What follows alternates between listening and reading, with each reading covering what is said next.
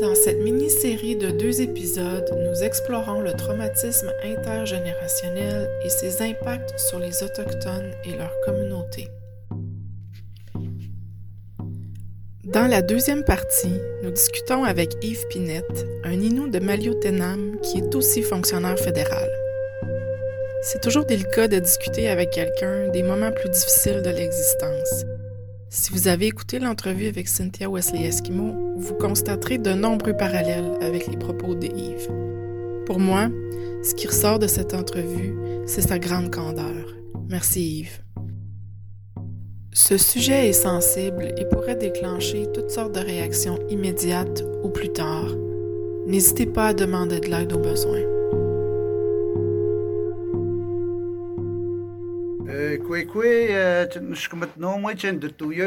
Nino, Yves Pinette, Bonjour tout le monde, à tous les auditeurs. Mon nom est Yves Pinette. Je suis un Nino de Maliotenam, Sept-Îles. Alors, Yves Pinette, je te remercie beaucoup d'avoir pris le temps de, de venir nous rencontrer aujourd'hui. Tu travailles au gouvernement, c'est ça? Euh, oui, ça fait déjà 18 ans que je travaille à la fonction publique euh, du Canada. Je travaille pour le bureau du Conseil privé, qui est le département du Premier ministre euh, du Canada. Je me dis que c'est pas par chance que je suis arrivé là, mais avec 20 efforts qui m'ont permis justement d'aboutir à cette position. J'ai bûché fort durant tout mon cheminement académique et professionnel pour pouvoir euh, arriver à accomplir des fonctions qui, je veux dire, des fonctions qui sont professionnelles avec... Euh, fonctions importantes. Des fonctions un peu importantes que je considère. oui, il faut quand même se valoriser dans, dans, nos fonctions et je trouve que c'est quand même un travail assez sérieux. J'aimerais ça qu'on parle un petit peu de ton cheminement, d'où tu viens, euh, d'être quoi ta scolarité, comment est-ce que tu en es venu à occuper l'emploi que tu occupes présentement? J'ai 50 ans, j'ai un demi-siècle dans, dans, le corps. Dire, euh, j'ai grandi sur la réserve qu'on appelle euh, à 14 km à l'est de la ville de Sept-Îles. Euh, justement, un village où, où ils ont construit un pensionnat dans les années 50. Le gouvernement a décidé de construire un pensionnat pour desservir les populations, les communautés inoues euh, montagnaises de l'Est euh, du Québec. Donc, la plupart des élèves autochtones étaient envoyés justement à Maliotenam pendant dix mois coupés de leur famille et juste pour aller, euh, justement, on dit étudier, mais une éducation un peu forcée. et toi, tu es né à Maliotenam? Sur mon baptistère, on dit oui, Maliotenam, mais malheureusement, je ne sais pas d'où où je suis né parce que moi, j'ai été adopté. Je fais partie de la RAF des années 60, donc je connais pas vraiment mes, mes parents biologiques. Et je crois que c'est un peu aussi une conséquence euh, justement indirecte euh, des pensionnats. Je veux dire, si ma mère m'a adopté, je connais pas les raisons, je sais pas pourquoi, mais je veux dire, elle est sûrement allée, elle aussi, dans les pensionnats. Tes deux parents sont autochtones? Euh, ma mère était autochtone, Inou, montagnaise, alors que mon père, la seule information que j'ai sur lui, c'est qu'il est canadien-français. Donc, tu arrives à, Maliotenam euh, autour, tu dis autour de l'âge de six mois. Tes deux parents adoptifs sont Inou? Euh, mon père est Inou. Ma mère est canadienne-française. Dans ce temps-là, les, les, les Indiens qui mariaient des non-autochtones, euh, la femme obtenait le statut. Donc, en épousant ma mère, mon père ont déménagé dans la réserve en, 1969. Et ta mère est devenue autochtone parce qu'elle s'est mariée avec ton père. Exactement, c'est ça. Elle est devenue, selon la loi de l'époque, euh, elle, avait droit à obtenir son statut elle aussi, étant donné qu'elle était l'épouse d'un Inou de l'endroit. Comment elle vivait ça? Euh, ça a été quand même assez difficile, je crois, l'adaptation. Une chance que mon père était là, je crois. Mais je veux dire, euh, elle a trouvé ça assez pénible parce que durant mon, toute mon enfance, j'ai souvent entendu ma mère qui voulait déménager ou partir de la réserve. Dans la réserve, ce n'était pas comme la ville d'à côté, cette île, où que dans la réserve, il y avait beaucoup plus de pauvreté, de problèmes sociaux. Les gens vivaient avec beaucoup plus de liberté, les gens étaient moins disciplinés et euh, plus de criminalité, plus d'alcoolisme et euh, même de toxicomanie. Euh, c'était un cadre social où il y avait beaucoup, beaucoup moins de règles. Mm-hmm. On parle, puis j'essaie de faire le lien avec traumatisme intergénérationnel. Est-ce que tu dirais que les problèmes que les gens vivaient dans la communauté à cette époque-là étaient directement liés à la politique des écoles? Euh, je dirais que oui. Oui, énormément, parce que beaucoup d'Autochtones, euh, durant ces années où ce que le pensionnat était, en fonction dans la communauté, euh, c'est sûr qu'il y a eu une, très, très grosse coupure avec les, les enfants, avec leurs parents. Beaucoup d'enfants venaient des, villages avoisinants, mais leurs parents n'étaient pas là. Ils vivaient au pensionnat, alors que ceux du village de Maliotenam allaient aussi à l'école au pensionnat, mais à la, fin de la journée, retourner chez eux. Puis toi, est-ce que tu as vécu ça ou c'était avant ton époque? Moi, c'était avant mon époque. Moi, j'ai commencé l'école en 1973, 74, et le pensionnat a fermé en 1972, un, an ou deux avant. deux avant. Est-ce que ton père ou quelqu'un dans ta famille a été euh, euh, allé dans les écoles?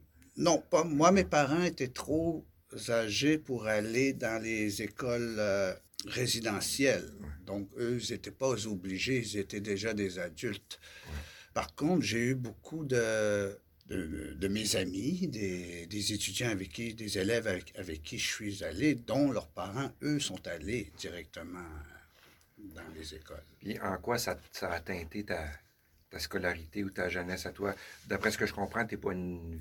Je suis pas une victime de directe. Faute de meilleure expression, tu n'es pas une victime directe, donc tu serais une victime indirect. Je suis une victime indirecte par le fait, je crois, que le, pensionnat était la, la, sphère dominante du village. Si moi je suis allé deux ou trois ans par après à l'école, c'est toujours des sœurs qui me, qui me faisaient euh, l'école. Et pas parce que le, pensionnat est fermé que la méthode d'éducation n'a pas drastiquement changé du jour au lendemain. Les, méthodes sont restées quand même les mêmes. Euh, je me souviens, peut-être que la strap, elle avait disparu ou qu'elle était plus cachée, mais je me souviens d'avoir eu, moi aussi, des fois, des, coups de règle, me faire tirer les oreilles, mais un peu comme un peu tout le monde. Mais je veux dire, la, rigueur, puis le, le le, mode d'enseignement était quand même le même. Euh, je veux dire, la, religion aussi, dans ces années-là, 1970, euh,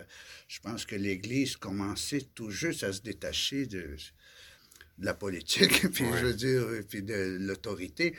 Alors qu'il y avait quand même une rigueur, puis une certaine discipline assez forte qu'il fallait suivre, même si nous, les, excusez mon, mon, terme, les petits Indiens, des fois, n'ont pas toujours été, été euh, à l'écoute. Il fallait les discipliner. Malheureusement, ça l'a conduit à un peu, des fois, des abus, des abus physiques.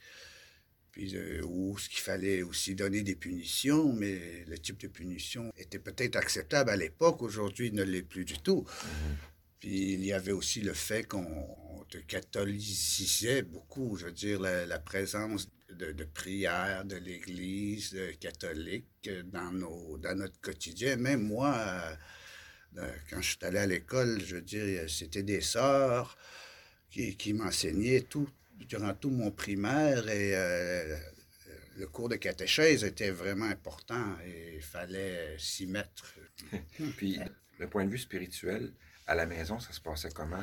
Est-ce qu'on respectait ce qu'on t'enseignait à l'école ou il y avait une forme de déchirement spirituel chez toi? Il y avait euh, une grosse forme de, déchirement spirituel parce que dans, tout le, village, la spiritualité euh, autochtone avait presque disparu. Moi, je me souviens, j'ai grandi euh, pendant toute mon enfance, j'ai pas vu beaucoup de, gens faire beaucoup de, spiritualité. Les rites, les cérémonies ont été un peu délaissés à cause que les gens avaient peur aussi de, des prêtres, avaient peur des, des sœurs. Et des conséquences. Des conséquences qui, venaient avec.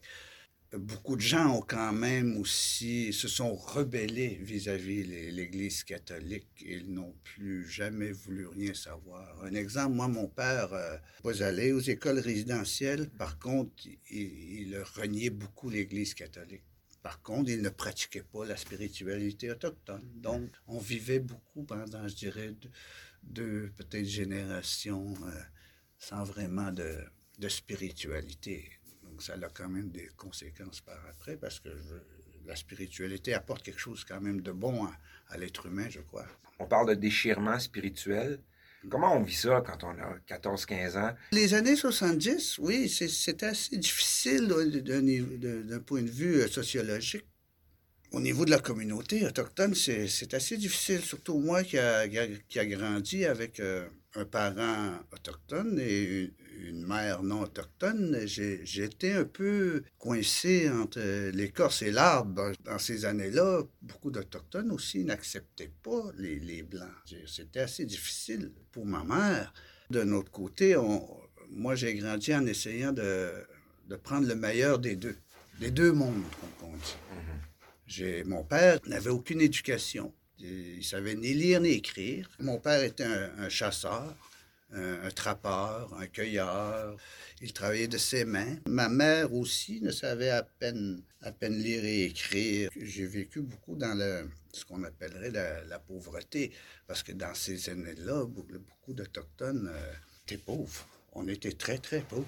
On avait des toutes petites maisons que le ministère des Affaires euh, autochtones a fait construire et c'était des très, très petites maisons. Vous étiez combien sans indiscrétion dans la maison? Nous, on était quatre. Euh, mais j'ai connu beaucoup de, de, mes voisins, de mes familles, où eux étaient 10, 12, même 14 dans des petites maisons comme ça. Quel impact ça a, cette promiscuité-là? Cette promiscuité-là, ça, ça a un impact parce que, je veux dire, c'était à une époque aussi où il y avait beaucoup d'alcool dans les communautés, même si c'était défendu, beaucoup de parents buvaient quand même assez excessivement. Même mes parents ont bu beaucoup aussi. Ça l'a amené un peu de négligence au niveau familial dans, dans beaucoup de familles. Tu parlais tantôt du fait que tu te considérais comme étant une victime indirecte des pensionnats. Quelle incidence ça a dans la tête ou dans le cœur d'un ado de 14, 15, 16 ans, dont le cercle social est constitué de gens qui, elles, en sont des victimes euh, de ce système-là? Des victimes intergénérationnelles. Ça a une incidence aussitôt que j'ai eu l'occasion, je dirais à la jeune adolescence, ça m'a amené à avoir aussi des problèmes de consommation. Et de, consommation non seulement d'alcool, mais aussi de, de, drogue un peu euh, illicite, tout en, essayant de comprendre le monde, puis en essayant de trouver mes valeurs. Euh, parce que beaucoup de, jeunes comme moi euh, étions dans un... un peu dans un un dilemme où on, ne sachant pas trop nos valeurs traditionnelles, mais en, ne sachant pas trop aussi ce que l'avenir nous, nous réservait au niveau, euh, au niveau académique ou professionnel. Euh. J'ai eu beaucoup d'amis qui sont allés aussi, plus âgés que moi, mais qui sont allés dans les écoles résidentielles. Par contre, ce que je trouve un peu dommage, c'est que durant ces années-là, beaucoup de gens étaient silencieux. Personne ne voulait parler de ce que les écoles résidentielles leur avaient fait ou peu importe des, sévices, que ce soit en bien ou en mal, mmh. parce qu'il y a eu certaines choses quand même qui étaient bonnes. Les sœurs étaient quand même les, les personnes les plus compétentes d'une certaine façon à nous éduquer. Et avec des connaissances sur l'enseignement occidental, alors que les, puis au niveau des enseignements traditionnels, ben, beaucoup de, de, de, mes amis, des parents de mes amis ont un peu délaissé ces enseignements traditionnels et spirituels de peur d'avoir des conséquences de l'Église ou de, des autorités, comme de quoi c'était un enseignement qui était peut-être euh, désuet, je crois, mais par contre, c'est pas vrai que c'est désuet. Il y a tellement de, belles valeurs dans, la, dans l'enseignement traditionnel autochtone. Est-ce que toi, tu fais partie de regroupements ou de groupes dont les conversations ont pu tendre à songer à s'enlever la vie? J'ai eu connaissance, ou j'ai eu des amis qui sont, sont beaucoup d'amis qui se sont suicidés. Il y en a qui se sont suicidés à cause des peines d'amour, il y en a qui se sont suicidés à cause de la toxicomanie, euh, d'autres à cause de l'alcool, à cause du désœuvrement de vivre dans une réserve, mais il y a aussi le fait d'être brisé intérieurement, spirituellement. J'ai des connaissances qui ont subi des gros sévices de la part des curés, et je veux dire des frères, et je veux dire, ils s'en ont jamais sorti. Ils ont vécu dans l'alcoolisme toute leur vie. Il y en a qui s'en sortent, mais ça a pris un retour à la spiritualité autochtone pour pouvoir s'en sortir. Il y en a qui ont eu besoin beaucoup, qui ont consulté beaucoup de, psychologues, beaucoup de thérapies pour aller régler leurs problèmes d'alcool ou de drogue. D'ailleurs, moi aussi, personnellement, j'ai quand même suivi deux thérapies dans ma vie. Les effets de l'alcoolisme sont toujours présents dans, dans moi-même. Je veux dire, j'ai grandi avec beaucoup trop de liberté. C'est paradoxal parce que la liberté, c'est quelque chose aujourd'hui qui, quelque chose que je chéris de mon enfance quand même, de ma jeunesse. Le fait de vivre libre, c'est bon. Ça a, des, ça a aussi des effets négatifs.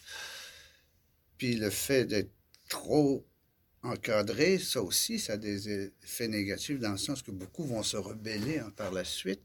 C'est quoi les solutions que les élaborateurs de politique du gouvernement fédéral peuvent envisager pour réduire l'impact de ces décisions-là qui ont été prises il y a très longtemps?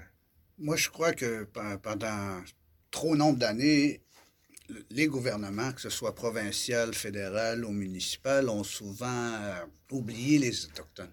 Ils ne les ont pas assez impliqués. Ils ont voulu décider, je crois, trop souvent à leur place. Très souvent aussi sans les consulter. Aujourd'hui, les, projets qui, fonctionnent, c'est lorsque les Autochtones sont impliqués et consultés, surtout en ce qui concerne euh, leur bien-être et leur, euh, je veux dire, leur, leur, façon de, de, faire. Ce qui arrive, c'est qu'aujourd'hui, on dirait qu'il y a un éveil chez les Autochtones. Beaucoup de jeunes se réveillent et veulent sortir de, du fléau, justement, de, surtout de, la toxicomanie et de l'alcoolisme. Ils veulent régler leurs problèmes sociaux, ils veulent euh, diminuer leur taux de chômage, ils veulent euh, diminuer le taux de grossesse, ils veulent euh, diminuer le taux de suicide.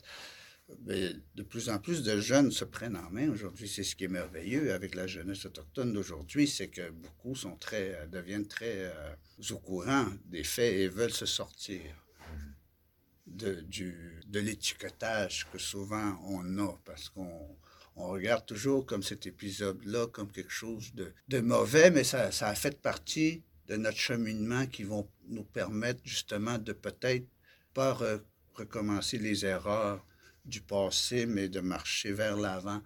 Puis je dirais surtout avec les allochtones, main dans la main et d'entreprendre de beaux projets ensemble. C'est ce qui fait en sorte que le, on va régler justement, je crois, les problèmes euh, sociaux qui, persiste encore dans, dans, les communautés autochtones.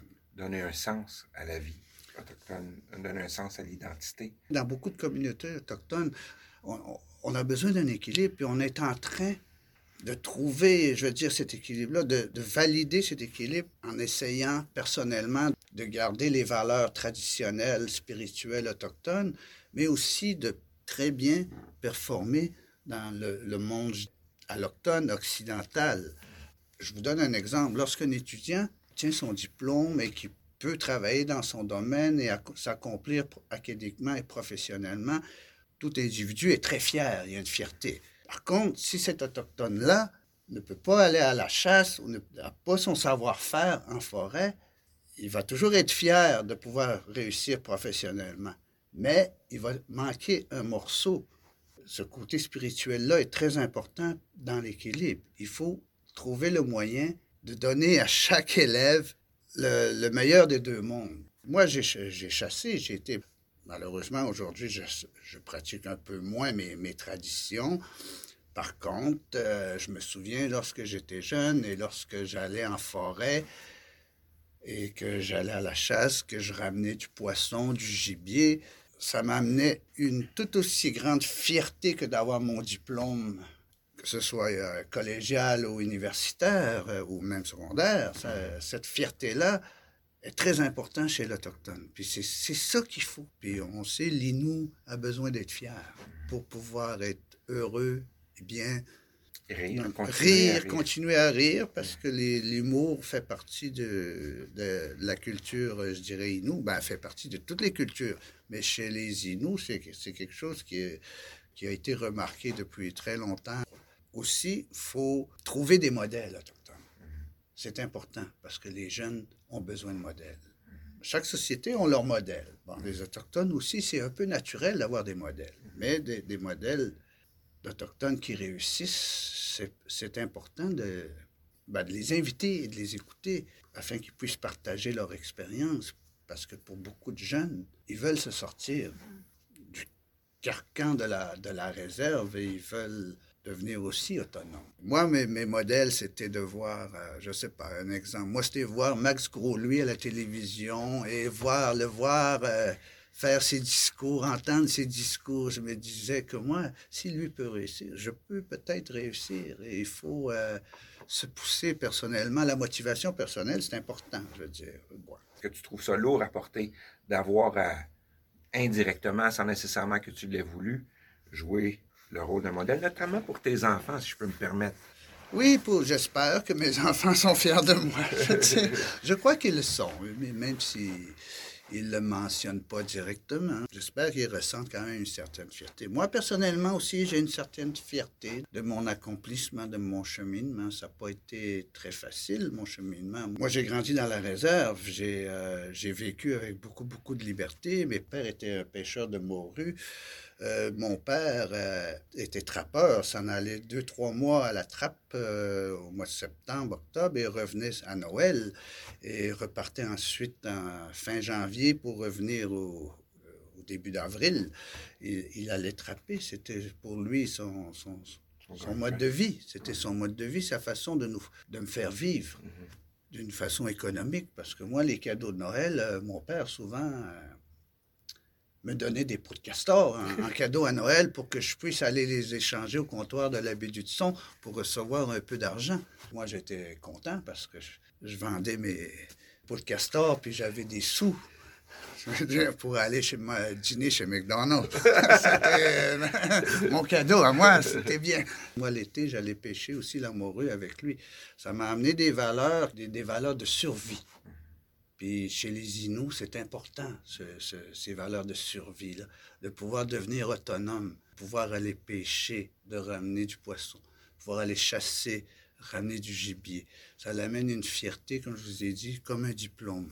Je veux dire, j'ai grandi malgré la pauvreté, le strict minimum. J'ai quand même grandi avec des belles valeurs qui m'ont, j'ai appris à, chasser, moi aussi, jeune, et à attraper. Ensuite, ben, je veux, veux pas, il a fallu que je quitte euh, la, réserve pour euh, justement aller m'éduquer, pour poursuivre mon cheminement, parce que mes parents ont toujours voulu, ont toujours voulu que moi, je sache lire et écrire. Donc, ils m'ont poussé. Et j'ai poursuivi, j'ai poursuivi. Ensuite, j'ai terminé mon secondaire.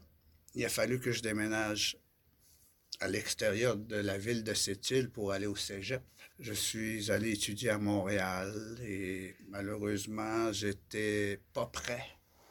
J'ai manqué d'outils, mais je ne blâme pas mes parents, mais mes parents étaient limités eux aussi dans leurs moyens, ne sachant pas eux autres même c'est quoi les études, la réalité collégiale, la, vie urbaine dans des grands centres comme Québec et Montréal, ne pas avoir été à l'école longtemps pour eux a fait en sorte qu'ils n'ont pas pu me donner les outils à moi pour réussir.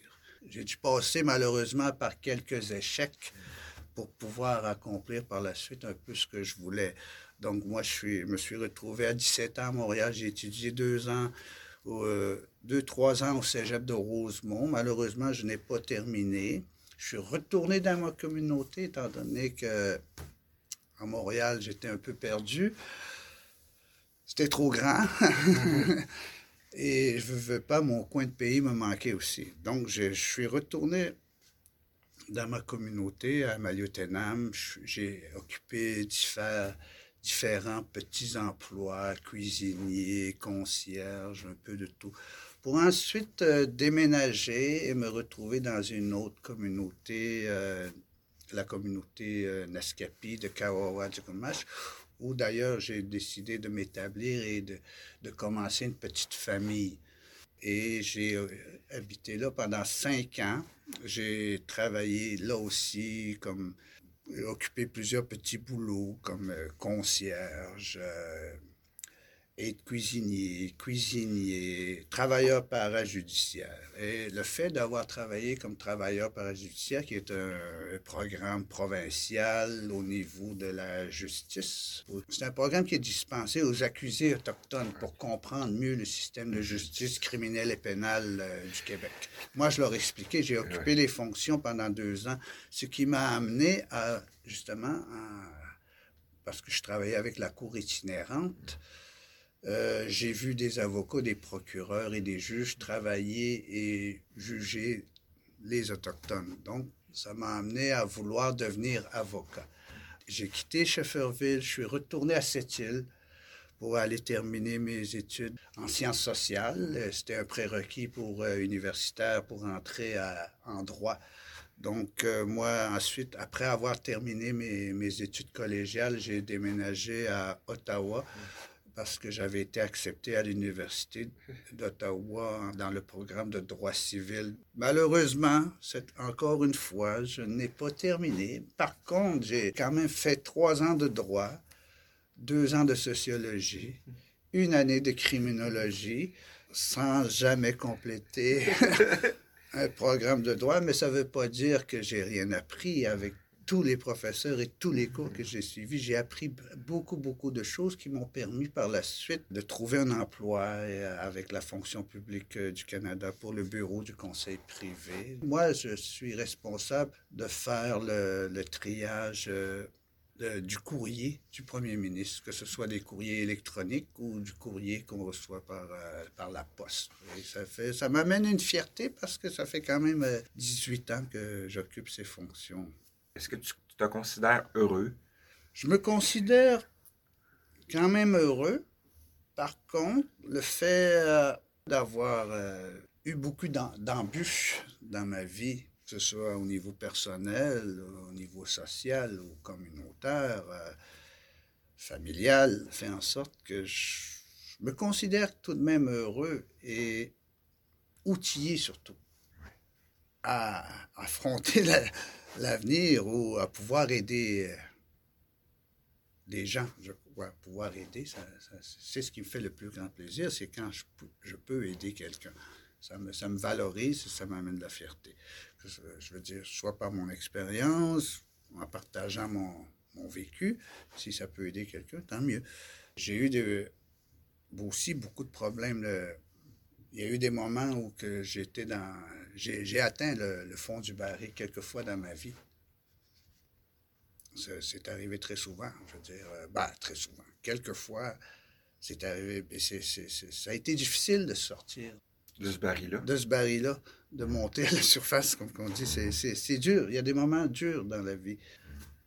Et le fait aussi, peut-être, d'avoir été trop libre euh, dans ma jeunesse, euh, pas assez de règles ou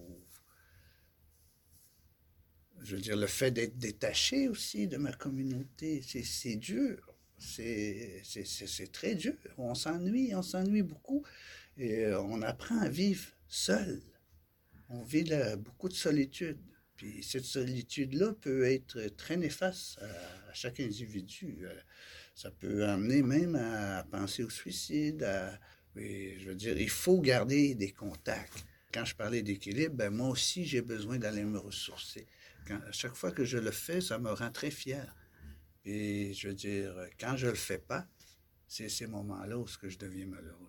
Si on t'invitait à parler à une classe de jeunes de ta communauté, puis tu savais que parmi ces jeunes-là, il y en a qui souffrent, qu'est-ce que tu leur dirais?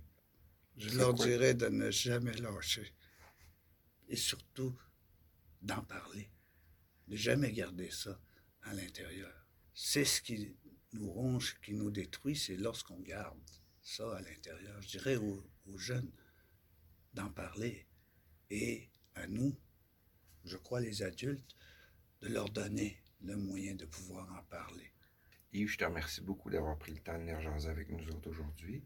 Ben, Benoît, ça me fait énormément plaisir de pouvoir partager un peu mon expérience avec, euh, avec vous.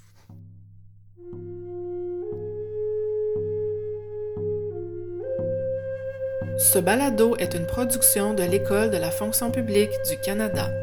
Pour en savoir plus sur ce qu'offre l'école dans sa série d'apprentissages sur les questions autochtones, visitez notre site web à